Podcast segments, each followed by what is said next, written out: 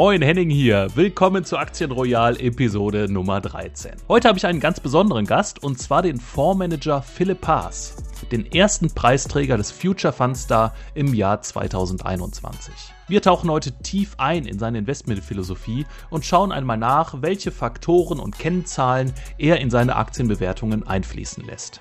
Und wir sprechen natürlich auch über Philips Werdegang. Das heißt explizit, welche Erfahrungen hat Philipp im Venture Capital Bereich gesammelt und wie nutzt er diese heute bei der Auswahl seiner Investments.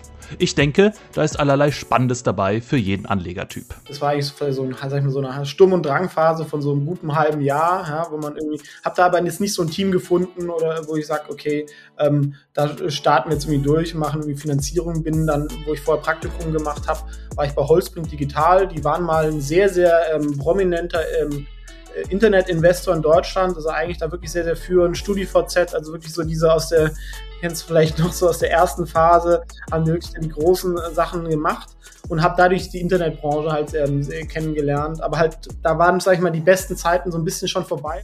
Und wenn Philipp schon einmal bei uns ist, nehmen wir natürlich auch sein Portfolio auseinander.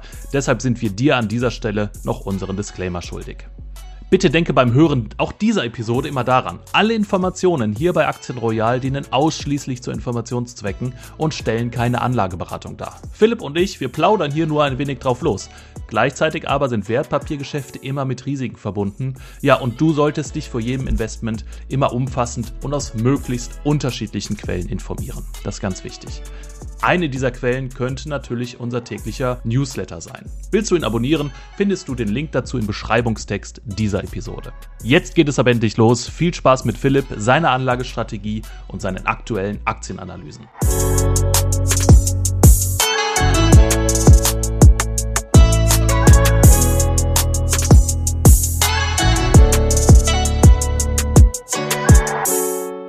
So, eine neue Folge von Aktien Royal. Ich habe einen frischen Gast am Mikrofon. Hi Philipp, wer bist du? Was machst du? Das ist immer eine gute Einstiegsfrage. Ich bin auf jeden Fall Aktienenthusiast, ähm, investiere selber schon seit ich 18 bin und indirekt wahrscheinlich schon im neuen Markt, ähm, schon in der siebten Klasse. Ich sage immer, man weiß, wenn ein Börsenboom ist, wenn irgendwie Siebtklässler sich über Aktien unterhalten. Ähm, bin dem Thema aber treu geblieben, dem Investieren und ähm, bin dann über, sag ich mal, über auch über Social Media. Ich habe ja auch einen YouTube-Kanal und, und, ein Buch und ähm, habe auch in die, die Branche der Fondsbranche mal reingeschaut, einen eigenen ähm, Investmentfonds gestartet vor anderthalb Jahren, habe auch in Wikifolios, aber mir sind diese Themen Finanzbildung, Aktienbildung ähm, sehr wichtig und ich glaube, die Leidenschaft merkt man da auch, auch wenn wir die Zeiten mal ein bisschen ähm, stürmiger sind und nicht mehr so eitel Sonnenschein, wie es so zwei Jahren waren. Das heißt, Philipp, du bist schon in der siebten Klasse eingestiegen ins Börsengeschehen. Ja, genau. Also damals konnte man ja so, so Neuemissionen zeichnen ja, und die haben sich dann oft so verdoppelt und das irgendwie mit Taschengeld und über dem Vater ging das damals noch. Ja. Ähm, ähm, war aber auch nur ein halbes Jahr, aber ich habe zumindest kein Geld verloren im Nachhinein oder eher, eher so gewonnen. Ja, das ähm, hat man dann immer direkt verkauft. Und als ich dann 18 war, war ich dann äh, glücklich, konnte mein erstes eigenes Online-Broker-Konto eröffnen und habe dann irgendwie gedacht, wenn ich auf irgendwelchen Online-Foren irgendwas lese, habe ich einen Informationsvorteil. Ähm, das ist natürlich nicht so ähm, oder sehr selten so, aber so ging es dann los. Ja. Und das war so mitten in der neuen Marktphase wahrscheinlich, ne, um 2000 rum. Genau, also das in der siebten Klasse war so ein neuer Markt und dann, äh, sag ich mal, mit 18 war dann ein bisschen später und ähm, das war aber dann noch so vor der Finanzkrise, war auch nicht so die schlechtesten ähm, Börsenjahre und dann während Anfang des Studiums habe ich gar nichts gemacht was im Nachhinein ein bisschen glücklich war ähm, von der Seite, weil da kam dann die Finanzkrise und bin dann ab 2009 dann wieder ähm, stärker rein. Ähm, und seitdem ähm, mache ich es, also nicht seitdem, vielleicht zwei, drei Jahre später mache ich es, sag ich mal, halb professionell und dann später pro, also Vollzeit. Perfektes Timing, ne, vom Einstieg her. Gibt es denn aus dieser Anfangsphase noch irg irgendwelche Investments, die du heute noch hältst? Ja, wahrscheinlich ehrlich gesagt nicht. Da hat sich schon ziemlich viel, ähm, ähm, hat man dann irgendwie mal Gewinne irgendwie mitgenommen oder Fluss begrenzt. Ähm, also da glaube ich, fällt mir jetzt keine Aktie ein, ähm, ähm, die ich da wahrscheinlich von ganz von, also von 20 ähm, äh, äh, Neuner oder so habe. Ne? Aber ich bin schon auch jemand, der Aktien ähm, länger hält. Also ich tue oft mal die Gewichtung über mein Modell ähm, gerne ändern. Ja? Also wenn es halt gerade irgendwie so eine Alpha-Idee gibt, Momentum, Aktie unterbewertet ist und wenn es dann nicht mehr so ist, dann ist weniger ähm, ähm, bewertet oder weniger gewichtet. Ähm, aber sag ich mal, das Anlageuniversum ähm, ändert sich bei mir jetzt nicht so, so, so stark. Kommen natürlich mal Aktien dazu, fliegen welche raus, aber sag ich mal, der Kern ähm, ist da schon ähm, sehr, ähnlich auch über die Jahre. Über deine Strategie würde ich äh, auf jeden Fall später nochmal äh, genauer mit dir reden. Gehen wir nochmal auf deinen Werdegang zurück. Äh, man kennt dich ja auch aus Social Media, du bist auf YouTube äh, sehr aktiv.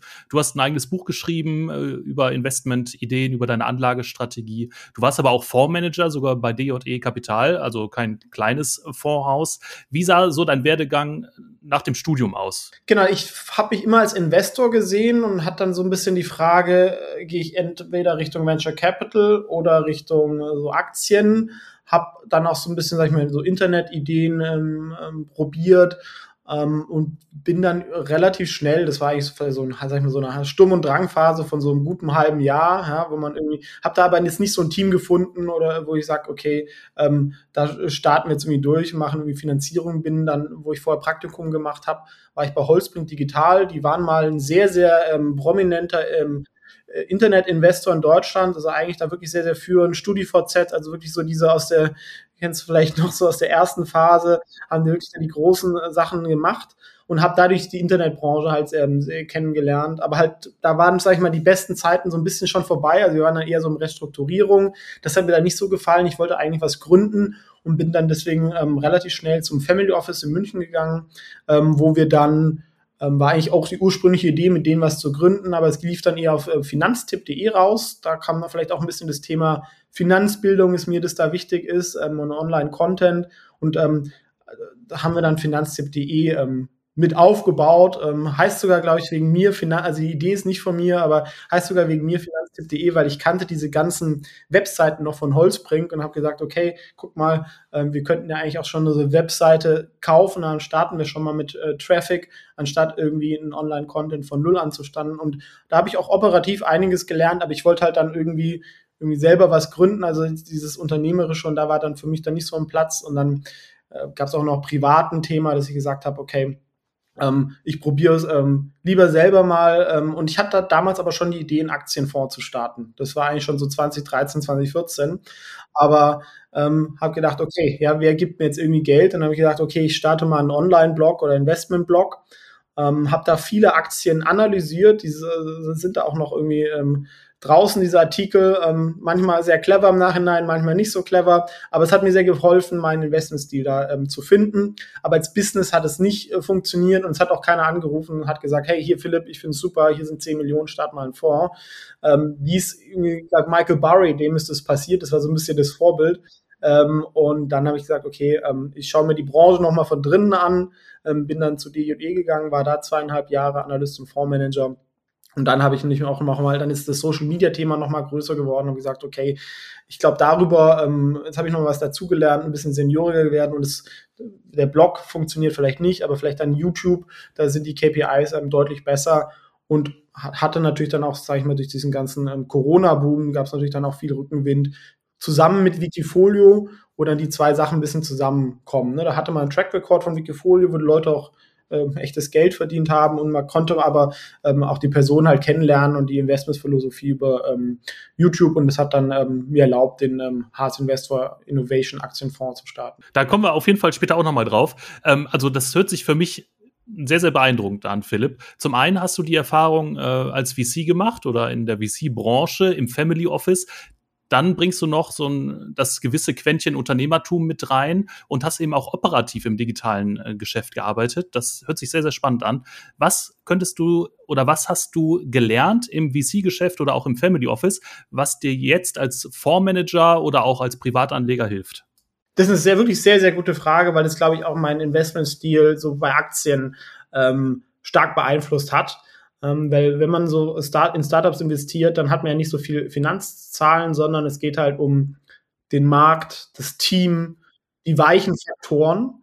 Ähm, und zuletzt wurde es auch immer mehr diskutiert, ne? aber früher war halt sehr, sehr viel ähm, eher auf das Finanzthema. Und ich habe das auch in meinem Modell halt damit eingebaut, dass ich sage, okay, ich schaue mir halt auch an, glaube ich, dass diese Leute das schaffen, wie groß ist der Markt, wie skalierbar ist das Geschäftsmodell, wie stark ist die Marke, äh, solche Themen. Also es hat mich da sicherlich ähm, ähm, stark beeinflusst, war auch eine Idee, dass ich halt, sag ich mal, Venture Capital Investing auf ähm, Aktien übertrage aber Aktien ist halt, hat eigentlich halt den Vorteil, ich kann halt global investieren. Ja? Ich muss nicht mit irgendwelchen Anwalten und Notaren äh, mich rumschlagen. Also die Transaktionskosten sind viel niedriger. Ich bin liquider. Also vom Investmentstil ist, ist das liquide Public eigentlich dem anderen äh, von der Seite her äh, überlegen, ähm, meiner Meinung nach. Aber ich habe halt täglichen Preis, wo, ähm, was natürlich viele Leute auch immer stresst. Wie sieht dieser Preis aus? Das nee, also ich habe halt täglich einen Preis von einer Aktie und vom Fonds. Ne? Wenn ich jetzt irgendwie ein Startup oder eine Firma kaufe, ähnlich ja. wie eine Immobilie, ich weiß ja nicht, was meine Immobilie immer wert ist. Ne? Also viele Leute haben ja vielleicht Angst vor irgendwie Aktien und haben dann irgendwie 20.000 Euro in Aktien, sind dann gestresst, wenn es 20 Prozent fällt, wohnen aber in einem Haus, was irgendwie eine halbe Million wert ist, was vielleicht jetzt 20 Prozent am Wert verloren hat. Aber das weiß man nicht so richtig. Ne? Und weil man das ja auch nicht unbedingt verkaufen möchte, stresst es einen im Normalfall jetzt nicht so. Jetzt hast du drei verschiedene Investmentmodelle ähm, aufgebaut und erarbeitet, die du auch im täglichen Geschäft anwendest. Äh, die würde ich ganz gerne mal mit dir durchgehen. Vielleicht können da auch Privatanleger oder auch die Kunden bei uns bei Finanzen Net Zero sich da ein bisschen was abschauen. Ähm, du hast zum einen das faire KGV-Modell erarbeitet. Das heißt, du willst da ähm, ein Kurs-Gewinn-Verhältnis ähm, errechnen, das für diese Aktie, für die jeweilige Aktie passend wäre oder eben fair wäre. Ähm, kannst du das mal ein bisschen erörtern für uns? Genau, also ich komme natürlich auch aus der Value-Ecke, ne, habe irgendwie alles von Warren Buffett gelesen, aber wenn man dann damit anfängt, ähm, dann macht man meiner Meinung nach halt oft den Fehler, man kauft dann irgendwelche Aktien mit sehr niedrigem KGV und dann stellt man fest, es hat einen Grund, dass dieses KGV sehr, sehr niedrig ist. Ähm, und dann sind die Renditen trotzdem oft ähm, eher äh, schlecht. Und ähm, dann war halt meine Idee, dass man das KGV im Verhältnis zur Qualität setzt. Ne, ähnlich wie bei einer Immobilie auch. Ne, in München Innenstadt zahle ich einen anderen Faktor auf eine Jahresnetto-Kaltmiete, als wenn ich in Plauen in Sachsen auf dem Land bin. Ja, weil ich habe andere Risiken. Da kann es mal sein, dass irgendwie in zehn Jahren ich keinen Mieter mehr finde, was ich in der Innenstadt nicht mehr habe von München. Ähm, solche Themen. Und das war die Idee, ähm, das zu übertragen und auch ein dynamisches Kursziel zu haben, weil oft war irgendwie von Investmentbanken wird dann gesagt, die BMW-Aktie ist x Euro wert, ne, und dann wird das Kursziel erreicht, dann wird es wieder erhöht. So, ne. Ähm, und da war halt, dass man immer das dann dynamisch hat, dass man sagt, okay, je höher die Qualität einer Firma ist, das heißt, je höher das Wachstum ist, aber auch die Stetigkeit der Gewinnentwicklung, desto höher ist, bin ich bereit, ein Multiple oder KGV ähm, dafür zu zahlen und die Qualität tue ich dann nach 16 Kriterien ähm, erarbeiten, die ich halt ähm, subjektiv ähm, beurteile, wie vorher schon genannt, Management, ähm, Geschäftsmodell, Marke, aber halt auch Umsatzwachstum, Gewinnwachstum, ähm, Margen. Und da kommt halt eine Note raus von eins bis zehn, wovon zehn die perfekte Firma wäre. Ähm, und daraus leite ich dann ähm, dieses KGV ab. Also eine überdurchschnittliche oder Qualitätsfirma ist dann ab acht und dann wäre es faire KGV zum Beispiel 20. Das heißt, wenn die Firma mit 8,0 bewertet wird ähm, und nicht die Firma mit einem 18er KGV an der Börse kaufen kann. Das natürlich muss man manchmal auch nochmal bereinigen oder welches KGV nimmt man von diesem aktuellen Jahr. Aber ähm, dann ähm, wäre es nach diesem Modell ein, ein, ein Kauf aus fundamentaler Sicht. Inwiefern spielt da die Branche äh, mit rein? Also ich kann mir vorstellen, dass du äh, auch äh, das unterschiedlich gewichtest. Ähm, Tech-Branche, da können die Aktien wahrscheinlich ein bisschen teurer sein als, äh, sagen wir mal, in der Bankenbranche. Genau. Also das ist oft dann, deswegen bin ich darüber auch mehr in die Tech-Branche reingerutscht, weil da halt mehr Qualitätsaktien sind mit höheren Scores. Also ich bin nicht per se der reine Tech-Investor, aber ähm, da sind halt mehr ähm, Qualitätsaktien ähm, dabei. Ähm, bei Banken wäre jetzt zum Beispiel ähm, dieses faire KGV greift natürlich nicht in allen Branchen. Bei Banken ist es ein bisschen schwierig ähm, weil es natürlich sehr, sehr zyklisch ist. Ne? Da hat, musste man halt auch dann irgendwie noch mal auf den Buchwert und solche Themen schauen. Da kann halt kurzfristig mal der Gewinn sehr, sehr hoch sein, aber kann im nächsten Jahr dann komplett weg sein. Ähm, also kein Modell ist perfekt, jedes hat so seine Stärken und Schwächen, aber im Normalfall kommt es sogar relativ gut hin und oft ja, die Märkte sind ja auch effizient, ist das faire KGV auch ähnlich wie, der, wie das Markt-KGV. Und wie äh, übersetzt du jetzt dein, dein Scoring, also von 1 bis 10 und dann später die Gesamtnote. Wie übersetzt du dieses Scoring auf äh, das faire KGV? Welche, welche Umrechnung gibt's da oder welchen Algorithmus benutzt du da? Welch, was hast du da entwickelt? Das haben wir damals selber mal aufgestellt, eine relativ einfache Tabelle, dass ich sage, irgendwie 7 ist eine durchschnittliche Firma. Für eine durchschnittliche Firma würde ich bereit sein, einen 15er KGV ähm, zu zahlen. Ne? Das ist, glaube ich, auch ganz historisch, wenn man so durchgeht, im DAX oder so, war eigentlich so 15 über verschiedene Zyklen war so das Durchschnittsthema. Ähm, für eine 8,0, also eine ähm, Qualitätsfirma, dann 20 und ab 9,0 wäre es eine Weltklasse-Firma, da würde ich dann auch einen 30er ähm, für zahlen. Ja, ähm, klar, müssen Firmen sollten halt profitabel sein. Man kann dann auch mal sagen, okay, ähm, bei einer Firma, ähm, die ist vielleicht in zwei Jahren profitabel, nicht mehr relativ sicher, dass der Gewinn halt X in zwei Jahren ist, dann nehme ich es darauf. Ähm, aber genau, in normalen Phasen ähm, greift es ganz gut. Ne? Wenn es jetzt ein kompletter ähm, Bullenmarkt ist, dann findet man halt da nicht mehr so viele Ideen, die danach unterbewertet sind. Ähm, dann ähm, muss man halt schauen, dann geht man vielleicht mehr in die Breite, dann gibt es auch so, was ist dann so nach einem QFMA-Modell, das wäre dann das zweite Modell, dann so Beobachtungspositionen, wo du sagst, ähm, sind Firmen, die ich super finde, aktuell ein bisschen zu teuer, die sind halt dann ge geringer gewichtet zum Beispiel. Du hast einige qualitative, aber auch quantitative Faktoren drin, also reine Zahlen, Umsatzwachstum, Gewinnwachstum, Margen, das lässt sich aus den Ge Geschäftsberichten ablesen, aber eben auch einige qualitative Faktoren. Ähm, ich sehe da das Management, Managementstrategie, die Unternehmenskultur, ähm, das sind natürlich sehr weiche Faktoren und auch Faktoren, die man sehr subjektiv ähm, bewerten kann. Welche Maßstäbe legst du zum Beispiel ans Management an? Was guckst du dir da ganz genau an und was sind auch deine Quellen, wenn du sowas untersuchst? Genau, auch eine gute Frage. Ähm, kann man natürlich immer als Vorwurf nehmen, dass es subjektiv ist. Ich sehe es aber halt auch als Stärke, weil alle Informationen, die irgendwo ähm, in Massen verfügbar sind. Ne? Es gibt Millionen Investoren äh, mit irgendwelchen Bloomberg-Terminals, mit irgendwelchen Quant-Scores. Ähm, da gibt es wahrscheinlich Algorithmen, die das besser verarbeiten können ähm, als ich. Ich glaube, der Mehrwert inzwischen auch als menschlicher Investor sind genau diese qualitativen Einschätzungen. Und wenn ich mir jetzt nur fünf Firmen an, ein, anschaue, dann ist vielleicht auch dieser Score nicht so aussagekräftig. Aber wenn ich das halt in der Vergangenheit wahrscheinlich über tausend Firmen gemacht habe, dann habe ich halt schon wird auch nicht immer ähm, äh, hundertprozentig richtig sein, aber da hat man schon ein Gefühl, okay, das ist ein gutes Management oder schlechtes oder das ist jetzt ein Achter oder ein Sechser. Wie ich vorgehe, ich schaue mir, inzwischen gibt es ja auch sehr, sehr viele ähm, öffentlich einsehbare Quellen wie LinkedIn. Man kann sich den Lebenslauf eines ähm, CEOs durchlesen. Oft gibt es ähm, YouTube-Videos von ihm, wo er irgendwas, ähm, sag ich mal, vorstellt. Ne? Ähm, oder natürlich auch irgendwie auf Kununu oder Glassdoor, was irgendwie Mitarbeiter über ihn sagen. Und das ist dann, gibt dann so ein Gesamtbild, ja. Und wenn wir mal auf das Produkt und auf das Geschäftsmodell äh, schauen, was ist da dir da wichtig? Also wann gibt es bei einem Unternehmen eine hohe Punktzahl beim, beim Geschäftsmodell. Was muss das Unternehmen da erfüllen? Genau, das beste Geschäftsmodell sind eigentlich so, so Abo-Modelle, ne, so Software SaaS, ne, wo ich dann ein skalierbares Geschäftsmodell habe. Das heißt, wenn ich doppelt so viel Umsatz mache, gehen meine Kosten nicht doppelt so viel hoch. Das ist gut. Ein eher schlechtes Geschäftsmodell meiner Meinung nach ist zum Beispiel Maschinenbau. Ne, das ist relativ individuell, ähm, relativ zyklisch. Das Servicegeschäft im Maschinenbau ist zum Beispiel ganz gut.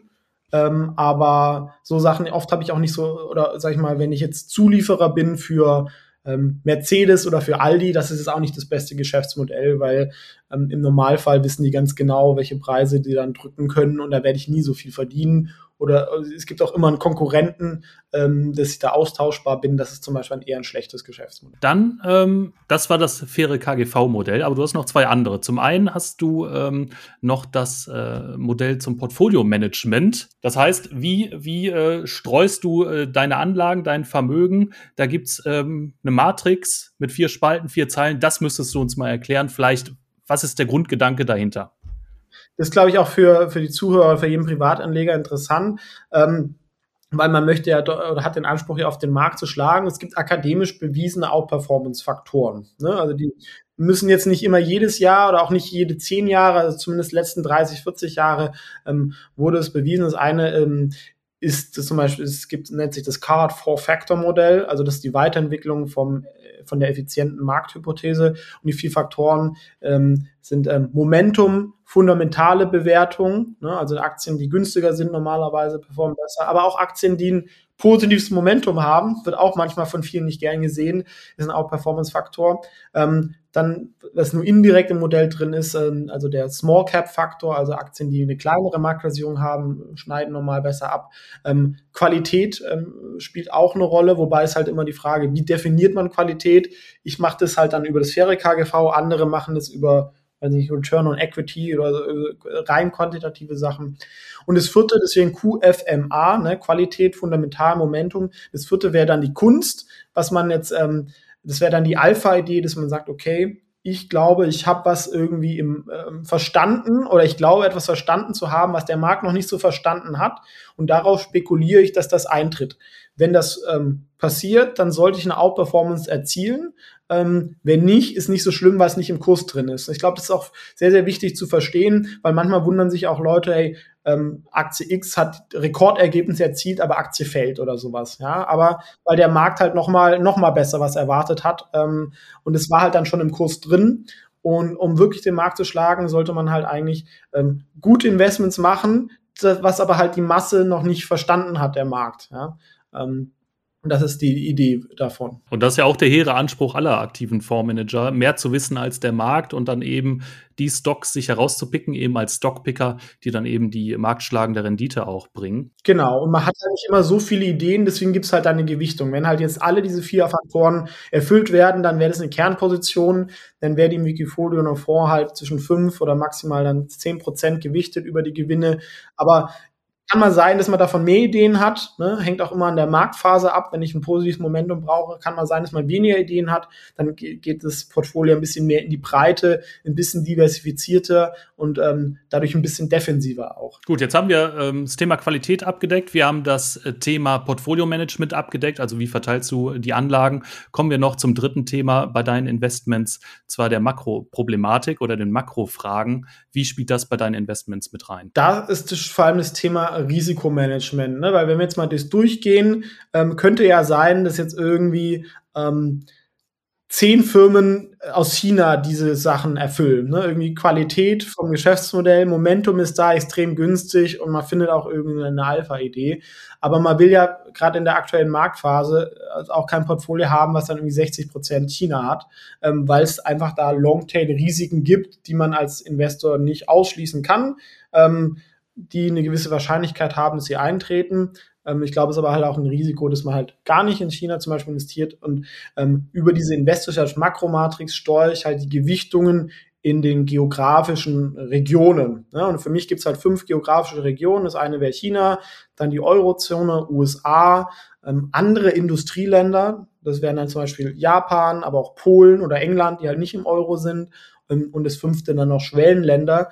Und da gibt es halt eine Standardgewichtung und dann wird es je nachdem noch ein bisschen angepasst, ob der Markt gerade günstig ist, ob das Momentum positiv ist, wie die Zinssituation ist. Dann kann es halt hoch über- oder untergewichtet werden und darauf richte ich mich so ein bisschen aus und es hilft ähm, im, ähm, auch halt beim Risikomanagement, dass man nicht ein zu starkes Übergewicht in einer Region hat und wenn da was passiert, dass man dann, dann da schlecht dasteht. Wenn ich so jetzt auf die aktuelle Matrix schaue, sehe ich, dass du China äh, deutlich untergewichtet hast und die Schwellenländer auch untergewichtet. Ähm, USA ähm, sticht da sehr raus mit 32 Prozent im Moment im Portfolio, wenn die Zahlen noch aktuell sind. Was sind so da die aktuellen Investmentthesen für dich auf der Makroebene? Natürlich hat jetzt China äh, oder und die Schwellenländer haben, glaube ich, eine Standardgewichtung von 15 Prozent und USA ähm, 35, glaube ich. Das heißt, ähm, das ist dann daran, es richtet sich ein bisschen auch nach der Weltwirtschaftsstärke ähm, aus. Ne? Ähm, also das heißt es nur, wenn es 12 Prozent oder 14 Prozent ist, heißt das nicht, dass es unbedingt jetzt untergewichtet ist im Verhältnis zu der USA. Ähm, jetzt von der aktuellen Makrosituation ist, wissen wir alles, ist herausfordernd. Ne? Ähm, sicherlich die Märkte außerhalb der USA sind äh, sehr günstig. Ähm, hat oft aber die Börse dann auch wieder ähm, ähm, nicht interessiert. Ähm, also ich versuche da halt gar nicht so stark, also das wäre vielleicht noch das fünfte, der fünfte Kriterium, dass ich da noch eine subjektive Meinung reinbringe, ähm, wenn halt zum Beispiel der Markt etwas ignoriert in einem Land gerade. Ne? Wenn jetzt gerade das Sentiment extrem sorglos ist, dann wäre das negativ. Wenn die Stimmung extrem schlecht wäre, äh, wäre das positiv. Ja. Ähm, also ein bisschen antizyklisch in zu Eigentlich ein bisschen antizyklisch, genau. Mhm. Ne? Ähm, von der Seite. Und da glaube ich, kann man sagen, die Stimmung ist schon sehr, sehr schlecht eigentlich überall. Die Kurse sind es ja eigentlich gar nicht so. Ne? DAX ist irgendwie, glaube ich, auf ähm, All-Time High und All-Time High über Dividenden aus dem Performance-Index. Ne? Das darf man jetzt auch nicht überbewerten, aber Genau, also die, die, die Kurse sind deutlich ähm, besser, aber es ist auch ein merkwürdiger Markt, wenn wir uns eine Nvidia anschauen, die jenseits von Gut und Böse von der Bewertung ist und irgendwie andere Aktien im Small Cap Bereich sind irgendwie auf historischem Lows von der Bewertung. Also ähm, ist von der Seite ein bisschen ähm, auch merkwürdig. Ich erkläre es mir halt auch so ein bisschen. Man hat dann sehr, sehr viel Algorithmen und Momentum-Themen ähm, und auch diese ETF-Flows, die solche Sachen dann auch ähm, verstärken, was eigentlich für die Gesundheit des Marktes ähm, nicht so vorteilhaft ist. Bleiben wir doch mal kurz beim Thema ETFs. Was hältst du denn von diesem Anlagevehikel? Genau, also was mich manchmal stört bei ETFs, also per se ist es natürlich gerade für Anfänger ideal, ne, dass man da mal ähm, anfängt. Man hat ein paar tausend Euro,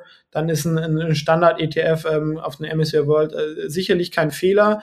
Ähm, aber was mich A stört, ist, dass es von manchen sehr dogmatisch gesehen wird, dass ETF das einzig wahre sind. Ja? Und was man jetzt auch ähm, äh, nicht ganz vergessen darf, was halt gut funktioniert hat, war halt ähm, der MSCI World mit irgendwie 65 Prozent USA, wo vor allem die großen ähm, Tech-Gewichte da drin sind. Das lief die letzten 10, 15 Jahre super, muss nicht die nächsten 10, 15 Jahre ähm, so sein. Also als ich Abitur gemacht habe, war der Eurostox, glaube ich, so hoch wie heute. Ne? Also wenn man jetzt mal sagt, Europa ist ja auch eine große Wirtschaftszone, ich investiere passiv, hätte man in, das ist auch schon ein paar Jahre her, ähm, nur eine Dividende bekommen, ja, aber keine Kursgewinne. Ne? Das ist natürlich in Zeiten mit Inflation hätte man also real schon ziemlich Verluste gemacht. Also da merkt man auch schon, es ist nicht von der Seite der, der heilige Gral und man deckt halt mit ähm, den, den großen ETFs, deckt man halt auch nur eine Asset-Klasse ab. Ne? Oder vor allem halt US Large Caps. Man ist nicht in Small Caps und wenn man diesen passiven Gedanken eigentlich noch weiter spinnt, dann sollte man ja eigentlich auch den gesamten Markt abdecken und äh, halt auch in kleinere Aktien investieren, wie ich es zum Beispiel mit meinem Fonds mache, der von den Gebühren auch ähnlich wie ein ähm, ETF ähm, ist. Also das ist sicherlich, gibt es da auch zu teure Fonds. Ähm, aber per se deswegen ist aktive ähm, Management so ein bisschen äh, so negativ zu sehen. Das ist mir zu ähm, einseitig und ähm, ich glaube, das sollte man ein bisschen differenzierter sehen. Und das kann man ja auch mischen, dass man sagt, ich habe ein paar Einzelaktien, ich habe ein paar, paar äh, ETFs, ich habe ein paar äh, Fonds, wie es je nachdem halt ähm, passt. Das wäre eigentlich, ähm, wie ich es machen würde als Privatanleger. Genau, dass man sich mit ETFs eine gesunde Basis schafft, äh, mit der man einfach den breiten Markt abdeckt. Das kann man ja auch äh, bunt mischen. Da gibt's ja auch, äh, man, es muss, müssen nicht unbedingt Themen-ETFs sein, aber da gibt's ja für verschiedene Regionen auch diverse ETFs. Da kann man ja sich schon breit aufstellen und dann eben aber auch als Stockpicker vielleicht einzelne Aktien rauspicken, die da bei den ETFs eben nicht so vertreten sind und wo man dann eben selbst auch Chancen sieht. Das gleiche gilt natürlich für die aktiven Fonds, die man dann äh, parallel verwenden kann. Ich nehme an, du äh, privat setzt aber auch einen Teil deines Vermögens auf ETFs, oder? Also ich bin natürlich schon, ich habe gar keinen ETF, also ich habe schon den Anspruch, ähm, also privat habe ich den Markt ja über die zehn Jahre davor auch deutlich geschlagen und habe eigentlich den Großteil meines liquiden Vermögens in dem eigenen Fonds ähm, habe natürlich auch noch ein paar andere Strategien, noch ein paar Aktien ähm, von früher rum, aber ungefähr 90 Prozent ist, ist äh, da Gucken wir uns mal dein äh, Portfolio äh, deines Fonds an. Ähm, genau gezählt habe ich nicht, aber ich tippe, da sind mehrere Dutzend Aktien drin, bestimmt 100, wenn ich mir mal so die Tabelle da durchschaue. Schaffst du das alleine, alles abzudecken? Wie sieht das Coverage bei dir aus? Hast du ein Team hinter dir oder machst du das alles alleine? Ich bin ähm, aktuell äh, mache ich das alleine, wobei ich halt auch eine Community habe, wo mit Leuten ähm, wo ich mich austausche, ne, ähm, über, über YouTube oder natürlich auch auf der Buy-Side. Ne. Ich habe ja auch befreundete ähm, professionelle Investoren. Ähm, man findet inzwischen sehr, sehr viele Informationen im Internet.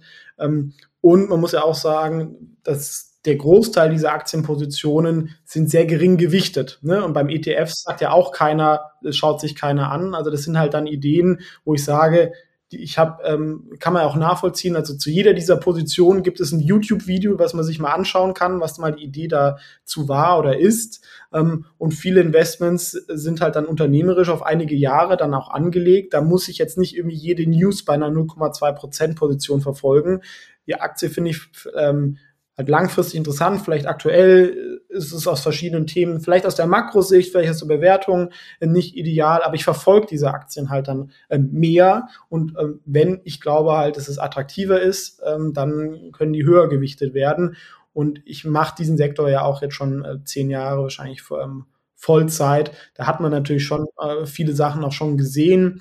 Ähm, und ich glaube auch meine relative Stärke ist, dass ich in äh, 20 Prozent der Zeit 80 Prozent ähm, des Outputs oder so ähm, oder der Sachen erfasse, ähm, weil man muss auch so natürlich äh, kann es auch super sein, dass man sich mit einer Aktie irgendwie drei Monate beschäftigt.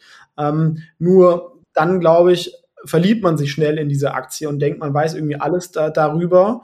Ähm, und in der Zeit könnte man vielleicht sich halt auch 20 andere Ideen angeschaut haben. Und oft weiß man ja schon nach einer Stunde, ob das interessant ist oder nicht. Also vielleicht in zehn Prozent der Fälle ändert man äh, nochmal seine Meinung, ähm, wenn es später ist. Also das ist immer so ein Trade-off, wo es, glaube ich, auch ähm, keinen einzigen richtigen Weg gibt. Da musst du auch, glaube ich, ein bisschen finden, was zu einem passt. Ähm, und von dem Ansatz ist es halt so, deswegen kann der Fonds natürlich auch so günstig sein, weil ich keinen Analysten zu bezahlen habe, ähm, ich nicht auf ein Gehalt angewiesen bin, deswegen kann ich das so günstig anbieten. Wenn dem nicht so wäre, ähm, dann wären die Gebühren halt auch anders. Und ähm, ich meine, ein Warren Buffett ähm, hat, glaube ich, auch nie groß Analysten gehabt. Also letztendlich ist es auch ein Vorteil, dass halt diese gesamte Investmententscheidung halt in einer Person ist. Und bei den großen Firmen gibt es dann irgendwie Analysten und, äh, und da gibt es halt immer auch ein Informations- Thema, wo dann irgendwie Informationen verloren gehen äh, können und man fühlt sich halt oft auch nochmal ähm, stärker, wenn man das komplette Research selber gemacht hat, als wenn man einen Analysten hat, der eine Idee hat, die man ganz gut findet und dann fällt die Aktie 15 Prozent, dann gibt man die Schuld den Analysten, aber man hat sich trotzdem nicht selber so intensiv damit beschäftigt. Also das finde ich ist eher ein Vorteil ähm, gegenüber dem institutionellen ähm, Umfeld, wo oft dann dieses Setup ist, wo der Portfolio Manager dann auch ähm, auch mehr noch Vertrieb und solche äh, Sachen macht. Jetzt kann ich mir vorstellen, bei der Aktienauswahl, da spielen natürlich vor allem die soften Faktoren eine Rolle. Wenn du jetzt sagst, ja, man weiß schon nach 20 Minuten, ob einem so ein Unternehmen gefällt, da guckt man sich ja wahrscheinlich erstmal das Produkt an. Also was hat, macht das Unternehmen überhaupt? Man guckt sich wahrscheinlich auch zuerst das Management an. Ähm, würdest du dem zustimmen, dass erstmal so die soften Faktoren äh, zuallererst stehen und wenn einem das dann eben gefällt, steigt man eben auch tiefer ins Zahlenmaterial ein? Ja und nein, also einen kurzen ganzen Blick, ne, das ist so ein Schnellcheck, dass man mal schaut, was ist irgendwie das Kurs-Umsatz-Verhältnis, was ist die absolute Marktkapitalisierung, was ist irgendwie ähm, auch das Kurs-Gewinn-Verhältnis, ne? Also wenn das irgendwie jenseits von Gut und Böse tradet, äh, dann schaut man sich vielleicht nicht näher an. Ne? Aber wenn man irgendwie das Geschäftsmodell versteht man ja schnell in zwei, drei Minuten. Wenn nicht, ist es schon mal eher negativ. Und wenn dann die Bewertung attraktiv ist, ähm, äh, dann steigt man da näher ein. Ja. Dann schauen wir uns auch mal ein paar einzelne Positionen von dir an. Ähm, ich sehe die Meta-Plattforms mit über zwei Prozent in einem Fonds. Jetzt war Zuckerberg und Co. waren herbe in der Kritik in den letzten Monaten und Jahren. Was findest du spannend im Moment äh, bei der Facebook-Tochter? Genau. Da vielleicht kurz vorweg, natürlich, das hier ist alles keine Anlageberatung, keine Anlageempfehlung. Ähm, ich gebe da nur so ein bisschen die Meinung wieder, die zu den Investments in dem Fonds, ähm, zu diesen Empfehlungen für diesen Fonds ähm, geführt haben. Die Meta war, das war zum Beispiel ein Beispiel für eine Kernposition, wie ich es vorher erklärt habe, aber allerdings vor ungefähr vier, fünf Monaten, also zum, zum Jahreswechsel. Also es kann auch bei sehr, sehr großen Firmen zu solchen Alpha-Ideen kommen, weil die Meta ist sehr verhasst gewesen in den Medien. Ne? Die tun ähm, den Medien so ein bisschen die ähm, teilweise die, die Butter vom Brot nehmen, ne? ähm, und aber auch bei vielen Leuten selber, ne? irgendwie meine Kinder hängen nur noch auf Instagram runter, das ist irgendwie so eine Sucht, mag ich nicht. Ähm, und das zweite halt diese Investments in das Metaverse, was halt irgendwie sehr, sehr viel Geld ähm, verschlungen hat und da war halt einfach, das, sag ich mal, die Aktie war extrem günstig, wenn man diese Investments aus dem Metaverse rausrechnet. Ne? Also fundamental ähm, dann schon mal, teilweise war das auf einem einstelligen KGV, wenn man ähm, diese äh, Sachen ähm, rausgerechnet hätte de definitiv eine Qualitätsfirma, weil sie immer noch weltweit eigentlich fast jeden Menschen im Westen erreicht, auch mit der, über, über, über WhatsApp.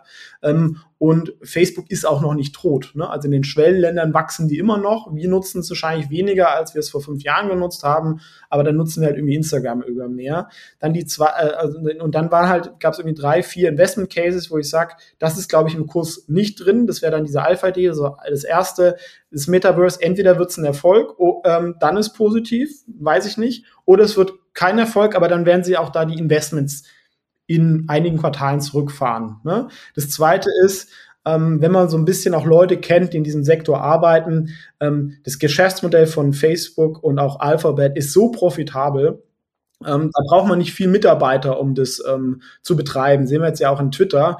Die haben teilweise halt auch einfach Kosten aufgebaut, damit wahrscheinlich der Staat gar nicht so nachfragt und so, so Monopol. Also da kann man extrem viel sparen, ohne dass es dem Produkt irgendwie schädigt, was ja jetzt auch passiert ist. Ähm, und das dritte, ähm, ja, TikTok, da können natürlich auch sein, wenn sich da irgendwie die US-China-Sachen verschärfen, dass dann TikTok einfach verboten werden würde, was auch positiv für ähm, äh, Facebook und äh, Instagram wäre. Und das war dann so der Investment Case, der ehrlich gesagt sogar schneller aufgegangen ist jetzt ähm, als geplant. Und das Momentum ist immer noch positiv. Ne? Also in der Höhe war die Aktie dann mal bei ein, vor einem Monat so bei 6% oder so. Ähm, jetzt ist halt nur noch so bei gut 2%. Da wurden dann auch Gewinne realisiert, weil ich habe gesagt, es ist immer noch eine Qualitätsfirma, aber mir fehlt jetzt die Alpha-Idee, ja, ähm, weil die Sachen halt ähm, da aufgegangen sind. Ja, und wenn, wenn wir uns die Zahlen mal anschauen, also äh, in der Vergangenheit, Kapitalallokation hat ja super funktioniert, du hast es gesagt, das Management kann gut mit Geld umgehen, ähm, also die Renditen im zweistelligen Bereich, aber auch ähm, das zukünftige Wachstum, das wird ja alles sehr, sehr positiv prognostiziert. Also im Vergleich zu dem, was man so in den Medien lesen kann, ist das immer noch von den Zahlen her, was ich so sehe, ein sehr, sehr stabiles Unternehmen. Und dazu gibt ja auch die Bilanz, sage ich mal, viel Power falls das mit dem Metaverse nicht klappen sollte, hat man da viel Geld in der Hinterhand und vor allem ein gesundes Fundament, auf dem man da arbeiten kann. Absolut. Ne? Aktuell, man merkt natürlich schon ein bisschen so die Zyklik vom Werbemarkt, aber das hält halt auch nicht ähm, ewig an und ist halt auch ein globales Unternehmen. Ne? Also ähm, was das auch ein bisschen ausgleichen kann, wenn es in einer Region mal schlechter oder ähm, besser läuft und ähm, einfach halt dieses Cost-Cutting und auch selbst WhatsApp. Ich meine, ist für viele Leute die mich mit wichtigste App, das wäre auch noch der vierte Case, da fangen sie jetzt mal ganz langsam an, das so ein bisschen zu monetarisieren ja, ja, genau. Also bisher lief da ja super wenig. Das ist ja eigentlich noch ein Riesenpotenzial ne, für Meta. Ja, genau. Ja, du hast generell ja viel Tech im Portfolio. Ähm, ich habe eine Aktie gesehen, Travel Zoo.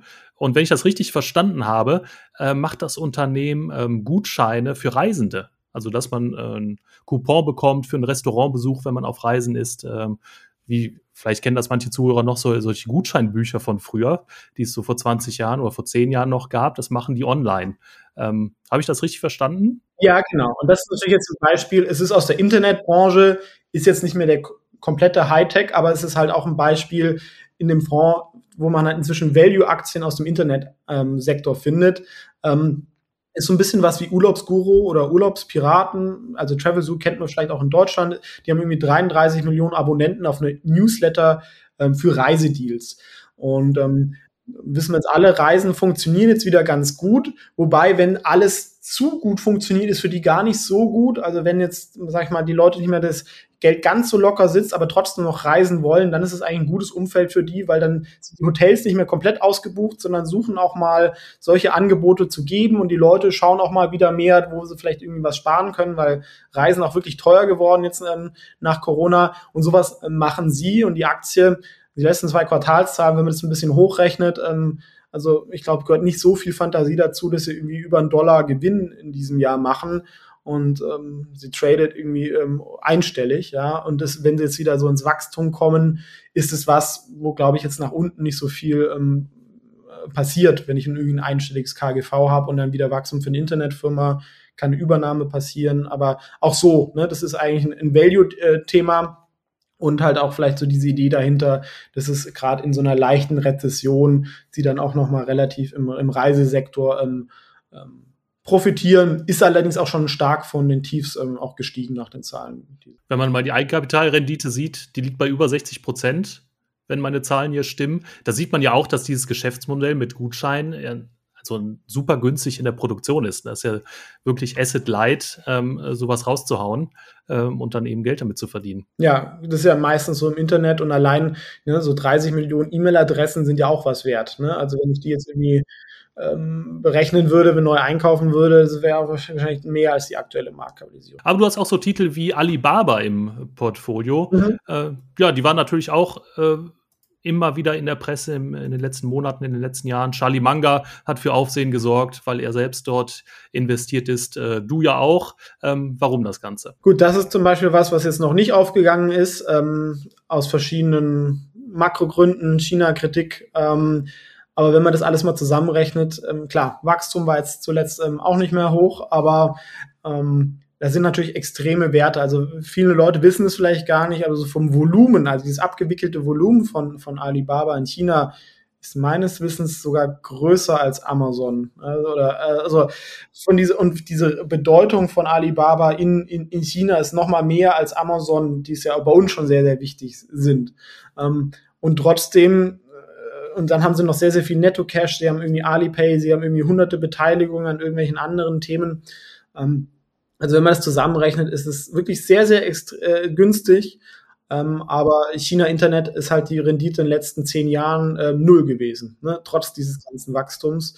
Ähm, war extrem teuer für zehn Jahren, weil das Wachstum hoch war. Jetzt ist ähm, Wachstum nicht mehr so hoch und man hat halt diese ganze ähm, Politik und Vertrauensverlust, wobei das zuletzt halt auch wirklich auch einige Zeichen der Entwarnung gab. Ne? Ähm, und äh, von der Seite, jetzt wollen sie eine Aufspaltung machen bei Alibaba, was ich eigentlich positiv sehe. Ne, dann wird, glaube ich, nochmal klarer. Ich kann dann zum Beispiel nur in die Alibaba Cloud investieren ähm, äh, und dann das ähm, wird, glaube ich, schon auch nochmal neue Investoren ähm, ähm, anlocken. Ja, das ist auch der, das Thema. Ja, Philipp, äh, und vor allem liebe Zuhörer, in Episode Nummer zwei haben wir mit Baki Irmak äh, gesprochen über ein Unternehmen namens Kaspi, ähm, ein Fintech aus Kasachstan. Und Philipp, du hast das äh, Unternehmen auch im Portfolio. Wie lautet denn hier deine Investmentthese? Hier auch ein äh, gutes Beispiel, ne, wo man eigentlich eine Internetplattform zum Value-Preis ähm, bekommt. Es ist ähm, eine sogenannte Super-App in Kasachstan, also ging ein bisschen aus einer Bank heraus, aber haben einen Marketplace, also man kann ein man kann alles machen mit, äh, mit, mit Caspi. Ähm, und das würde viele Sachen, die ich mir sogar in Deutschland wünschen würde. Also auch so ähm, Government Services, irgendwie Steuern zahlen, ähm, Autokennzeichen, geht alles aus dieser App heraus. Ähm, und ähm, ein bisschen wie, wie in China. WeChat, ne? Fällt mir da ein. Genau, WeChat, so eine super App, wo ich dann diese App gar nicht mehr verlassen muss. Und das ist natürlich schon eine extrem starke Marktstellung. Wachstum war auch zuletzt extrem hoch ähm, profitieren natürlich auch so ein bisschen davon, und ist auch ein Teil des Investment Cases, ne, weil viele westliche Firmen haben jetzt äh, Russland verlassen, aber wollen natürlich trotzdem noch irgendwie in dieser Region irgendwo bleiben. Ähm, und dann ist natürlich so Kasachstan so ein neues Drehkreuz. Ist eh auch eine interessante strategische Lage auf dem Weg zwischen China und Europa. Und die sind auch gar nicht so arm, wie man jetzt irgendwo ähm, denkt. Und auch die, der neue Präsident äh, will sich da auch ein bisschen also noch mehr nach Westen öffnen. Ähm, aber ist natürlich immer noch Kasachstan. Ne? Deswegen äh, notiert die Aktie halt auch irgendwie beim 8er äh, KGV oder sowas. Ähm, aber glaube ich, ist trotzdem, das ist so eine ähm, Momentum-Position mit einem leichten Investment-Case halt mit ähm, von dem Thema, ähm, aber ähm, zeigt auch, was möglich ist. Ne? Und ich, mich wundert es halt, warum es sowas in Deutschland nicht gibt. Wenn man mal auf die Zahlen der Vergangenheit schaut, also seit 2021, so zweites Halbjahr, geht es ja mächtig nach oben. Ähm, Finde ich schon ein bisschen verwunderlich, weil ja Kasachstan ähm, vielleicht nicht von der Bevölkerungszahl, aber so vom, vom Reichtum der Menschen vielleicht eher ein begrenzter Markt ist. Aber du hast ja angesprochen, es ist ein Drehkreuz zwischen dem Westen und dem Osten, zwischen Europa und äh, China vor allem. Ähm, das heißt, es gibt da noch Potenzial für diesen Markt und Wachstumschancen auch für das Unternehmen. Ne? Also aktuell wachsen sie noch sehr, sehr stark, aber das stimmt natürlich. Ne? Kasachstan ist dann irgendwo äh, begrenzt, ne? aber wenn ich halt überall, sag ich mal, als Firma meine Finger im Spiel habe und das noch mit hohen Margen, kann es halt immer noch ähm, ähm, kann ich sehr, sehr auskömmlich sein. Und ich kann natürlich dann auch noch mal weitere Länder dann irgendwie mal erobern, ne? so, so Zentralasien. Da gibt's ja schon Sachen, wo ich mich dann noch erweitern kann. Aber sicherlich, klar, irgendwann ähm, stößt man da dann an die Grenzen ähm, des, des, des, des Machbaren. Ähm, aber ich glaube, da sind wir noch nicht ganz und allein, halt, wenn ich irgendwie beim Achter trade, ne, ähm, das kann sich halt auch mal das Multiple verdoppeln, wenn irgendwie mal der Russlandkrieg ähm, vorbei ist oder da nochmal mehr Stabilität ist. Ähm, aktuell werden ja so Schwellenländeraktien von globalen Investoren eher gemieden. Ne? Also dieser Aktienboom der letzten zehn Jahre war ja vor allem in den USA ähm, also wenn man sich so die BRICS und so anschaut, war es ja sehr enttäuschend. Ne? Da ist ja nicht viel passiert. Und das kann sich jetzt auch mal ändern. Ne? Vielleicht, wenn ähm, Dollar mal irgendwie schwächer wird und die Gelder nicht mehr dahin fließen. Medial ist die Präsenz ja äh, vorhanden, ne? was die Schwellenländer angeht, die Emerging Markets. Äh, Indien zum Beispiel fällt mir ein, das wird ja regelmäßig nach oben geschrieben, diese Themen. Aber wirklich im, äh, an der Börse ist da relativ wenig passiert. Ähm, schauen wir mal auf das Management. Hast du da Informationen äh, bei Caspi oder auch Alibaba? Wie schaust du dir solche äh, soften Faktoren an, wie eben das Management? Hast du da besondere Informationsquellen oder wie gehst du davor? Genau, also zum Beispiel bei Caspi gibt es auch einige Interviews von dem ähm, CEO, der sehr, sehr unternehmerisch und sehr emotioniert rüberkommt. Da kann man sich ja auch dann die Conference Calls ähm, da ähm, durchlesen. Ähm, ist natürlich dann auch immer so ein bisschen eine subjektive Einschätzung, aber ich meine, wer so eine Sache irgendwie hinbekommt, der hat auch schon mal was geleistet. Das ist ja auch, ist ja auch was. Ähm, Bei Alibaba ist natürlich ein bisschen anderes Thema, wobei ähm, da wird ja immer so Jack Ma so als der einzelne Gründer irgendwie ähm, dargestellt. Das war ja nicht so. Das war ein ganz großes Team und er war halt einfach der, der diese Außenwirkungsthematik gemacht hat. Ne? Das so das Gesicht nach außen. Aber er war jetzt nicht so dieser Single Founder, wie es zwischen Jeff Bezos bei ähm, Amazon war. Da waren noch sehr, sehr viele andere mit dabei in dieser ähm, Alibaba Partnership. Ähm, Jetzt Daniel Sang ist halt wahrscheinlich eher so ein bisschen wie bei Apple, jemand, der, ähm, sag ich mal so, ein bisschen stur das äh, auch die Zahlen da äh, macht, vielleicht nicht so die ganz große Vision, aber die braucht es vielleicht jetzt bei Alibaba gar nicht. Aufgefallen ist mir noch, äh, ich hoffe, ich spreche das Unternehmen richtig aus, Cégedin aus äh, Frankreich. Ähm, die haben sich die Digitalisierung im Medizinwesen auf die Fahnen geschrieben. Was findest du bei diesem Geschäftsmodell, bei dem Produkt, äh, was das Unternehmen da anbietet, besonders spannend, Philipp? Genau, also zwei interessante Branchen der letzten 10, 15 Jahre oder von, von der Rendite war ja immer so Digitalisierung oder Software und aber halt auch die Gesundheitsbranche. Und da hat man halt beides in einem. Ne? Also in Deutschland gibt es auch eine Nexus und eine Compo Group. Das ist so ein bisschen das französische Pendant davon allerdings deutlich, deutlich günstiger. Ähm, die haben sehr, sehr viele Jahre viel investiert in verlustreiche Businesses in England, ähm, haben so auch so ein Tele-Health-Thema äh, mit Maya und dann sind halt immer relativ wenig Gewinne unten rausgekommen. Und dazu war ist auch ein bisschen familiengeführte Firma, die jetzt nicht immer so kommuniziert hat, ähm, dass jetzt irgendwie an der Börse ähm, das am besten ankam. Ich glaube, diese Investitionsphase ist A vorbei. Also das, ähm, letzten Quartalszahlen hat das Wachstum sich jetzt auch beschleunigt. Und was ich halt jetzt auch gerade im aktuellen Umfeld ähm, ganz interessant finde, der Gesundheitssektor ist natürlich jetzt relativ rezessionsunabhängig. Ne? Ähm, da laufen die sehr, äh, stabil und ähm, das ist vielleicht auch ganz angenehm, wenn man jetzt nicht weiß, ähm, wie jetzt irgendwie die Wirtschaft im zweiten Halbjahr war oder sein wird. Äh, die Themen, das sind ähm, vorverhandelte Verträge oder wenn ich krank bin, ähm, das, das hat nichts mit der Wirtschaftsentwicklung ähm, zu tun. Und das finde ich halt ganz angenehm von, von der Seite, ähm, einen defensiven äh, Wachstumswert, wo du, glaube ich, so ein Margenpotenzial hast. Ähm, von, von der Seite, ja. Ja, und dieses große Thema Demografie spielt da ja auf jeden Fall auch mit rein. Da kann man in den nächsten Jahren sicherlich einen, noch einiges erwarten. Definitiv, ne? Also der Gesundheitssektor muss auch effizienter werden. Ne? Ähm, da kann man auch noch ähm, viel machen, ja. Kapitalrenditen sehen nicht so schön aus bei Sigita, oder? Was meinst du? Im ein unteren einstelligen Bereich, so Gesamtkapitalrendite 2% ist jetzt nicht so schön, oder?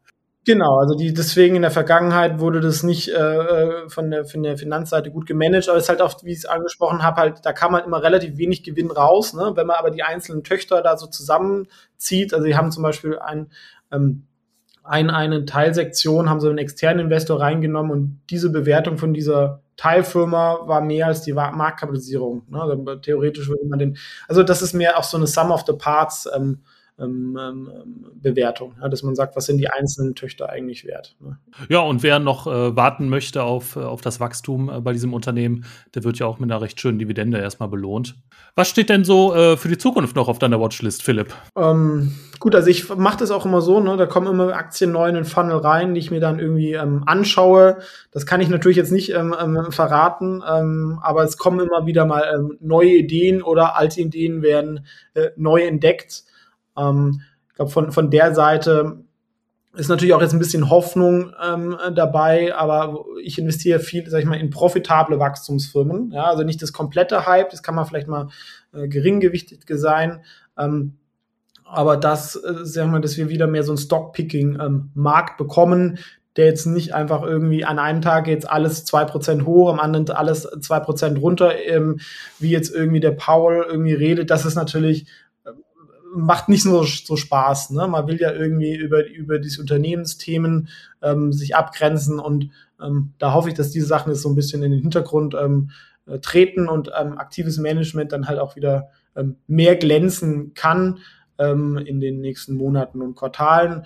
Die Bewertung macht mich sehr äh, optimistisch. Gerade Unterschied zwischen kleineren Aktien und großen Aktien gibt es eine sehr große Bewertungsdiskrepanz. Kleine Aktien sind wirklich sehr, sehr günstig, große nicht mehr alle, ähm, aber wenn die Zinsen jetzt irgendwie runterkommen, also die Inflation in den USA ähm, sinkt ja schon sehr, sehr stark, Ähm, da könnte es dann auch, ähm, sagen wir, das haben wir, glaube ich, viel schon gesehen. Und wie gesagt, die, die Stimmung ist schlecht. Also ich habe letztlich mal geschaut, aber auch zum Beispiel der Fonds ist auf ein Jahr jetzt sogar sogar schon im Plus und fühlt sich irgendwie nicht so an. Ja? Aber das Schlimme war eigentlich dann so im ersten Quartal im letzten Jahr. Da ging es echt ähm, an den Märkten richtig runter, als ähm, mit Krieg und, ähm, und Inflation. Und da haben wir, merken wir, jetzt sind wir so einen richtigen Bärenmarkt, sind wir auch nicht. Ne? Ähm, der Januar war jetzt extrem stark bei Small Caps. Ähm, da glaube ich, kann dann auch mal wieder ähm, einiges kommen, wenn da halt mal ein bisschen Volumina reinkommt, auch wieder mehr Interesse von Privatanlegern. Ich glaube, das ist ja auch, das ist natürlich schon so ein bisschen eingeschlafen jetzt. Ähm, und ähm, jetzt glaube ähm, glaub ich oder hoffe ich, dass das vielleicht dann nach dem Sommer, dann, ähm, wenn die Kurse also stabil sind, dass auch wieder mehr kommt, ne? weil die Leute haben ja alle noch die Konten, ich muss nicht mehr neu eröffnen. Der eine oder andere ähm, ähm, und dann glaube ich, dass die Leute auch wieder mehr handeln und ähm, das, das, Interesse da wieder mehr steigt. Ja. Weil es ist wichtig zu investieren. Ähm, auch gerade, glaube ich, ist wichtig, äh, dann zu investieren, wenn es ähm, äh, nicht jeder macht. Ja. Wie gesagt, dieses antizyklische Investieren, ne, wo, wo dann eben am Ende auch die Rendite herkommt. Genau. Also ich finde, man merkt bei dir sehr, sehr schön, du lebst dieses Thema Stockpicking äh, sehr gut, sehr intensiv. Das finde ich sehr schön zu hören. Wie sind denn deine äh, langfristigen Ziele als Fondsmanager? Wo siehst du dich, sagen wir mal, klassische Frage, in zehn Jahren? Gut, ich habe da, ich hab da schon noch einige Ideen, die ich natürlich nicht alle ähm, äh, publik äh, machen möchte, aber natürlich ist die Idee, den, den Fonds möglichst ähm, groß zu machen, was glaube ich ein, ein, sehr, sehr faires Angebot ist, halt auch von den, von den Gebühren. Also aktuell verdiene ich da ehrlich gesagt halt, halt nichts. Ich verdiene halt über eine Performancegebühr, da muss er erstmal wieder äh, über die 100 gehen und auch, auch ordentlich äh, Volumina. Ähm, der Fonds ist allerdings ein offensiver Aktienfonds. Ne? Also das ist halt, wie wir hier jetzt auch über uns über Wachstumsunternehmen unterhalten haben, die zwar trotzdem sehr günstig sein können, aber da ist jetzt nicht so der super äh, defensive Old Economy Dividendentitel. Das zum Beispiel teilweise kann ein Wikifolio von mir neben Wert Europa drin sein. Vielleicht gibt's da mal einen zweiten Fonds als Gegenstück, ne? das dann noch einen defensiven Fonds, äh, Aktienfonds hat. Ähm, das wäre so. Ein bisschen was für die Angsthasen unter uns. ja, da ist vielleicht so eine Idee, ne? weil das ist natürlich jetzt schon so ähm, die offensive Variante, ähm, die man vielleicht dann so ein bisschen auch für einen ETF, glaube ich, ähm, als Beimischung interessant sein kann, aber vielleicht dann auch, genau, dass Leute ähm, das auch mal konservativer streuen können. Also das von der Seite ähm, aber sonst, ich mag in meinem Leben eigentlich nichts mehr anderes machen. Ähm, aber ähm, mir macht es Spaß, auch wenn es äh, die, die, letzten anderthalb Jahre ähm, nicht so die einfachsten waren. Aber ähm, bin jetzt eigentlich recht optimistisch und ähm, ja, ich glaube, das ist wichtig, wie gesagt, halt da sich Gedanken zu machen zu übers Investieren. Und ich möchte halt das möglichst fair machen, deswegen so günstig, möglichst gut. Und ich glaube, ich kommuniziere halt auch sehr transparent darüber. Ne? Auf meiner Webseite invest4.net ist das komplette Portfolio offengelegt. Ähm, es gibt ein Video zu jeder Aktie. Also man kann sich da schon sehr informieren über ein Buch und das ist ähm, nicht disruptiv. Das äh, ich glaube das braucht es in der Geldanlage nicht, aber dass man die Sachen einfach ein bisschen besser, ein bisschen günstiger macht, wie es ja auch im Brokermarkt jetzt ähm, zuletzt passiert ist. Ne? Da sind die Gebühren ja auch ähm, äh, nach unten gegangen und das könnte ich mir halt auch in der Fondsbranche ähm, vorstellen, dass das passiert. Ich denke, da gibt es auch einige Bewegungen am Markt. Also es wird wahrscheinlich in den nächsten Jahren auch noch ein äh, bisschen an Fahrt aufnehmen. Ja, Philipp, äh, ich finde, du bist super tief in den einzelnen Themen drin. Äh, macht immer wieder Spaß, sich mit dir zu unterhalten. Ähm, ich wünsche dir noch ganz viel Erfolg mit, dein, mit deinem Fonds, mit äh, deinen Wikifolios, äh, mit deinen privaten Geldanlagen. Äh, liebe Zuhörer, ihr erreicht äh, den Philipp äh, eigentlich über alle Kanäle bei Social Media, oder? YouTube auf jeden Fall. Du hast einen eigenen Blog, ähm, auf den du die einzelnen Aktien besprichst. Äh, du machst Videos zu den einzelnen Aktien, wie du selbst gesagt hast. Also man findet dich im Internet überall. Ähm, ja, vielen Dank für deine Zeit, lieber Philipp. Viel Erfolg mit deinen Investments und ich hoffe, wir sprechen uns in ein paar Monaten wieder zu einem kleinen Update. Vielen Dank, dass ich hier sein durfte. Vielen Dank, Henning. Und genau, hoffen wir das Beste an der Börse für die nächste Zeit. Mach's gut, Philipp. Ciao, ciao. Ciao.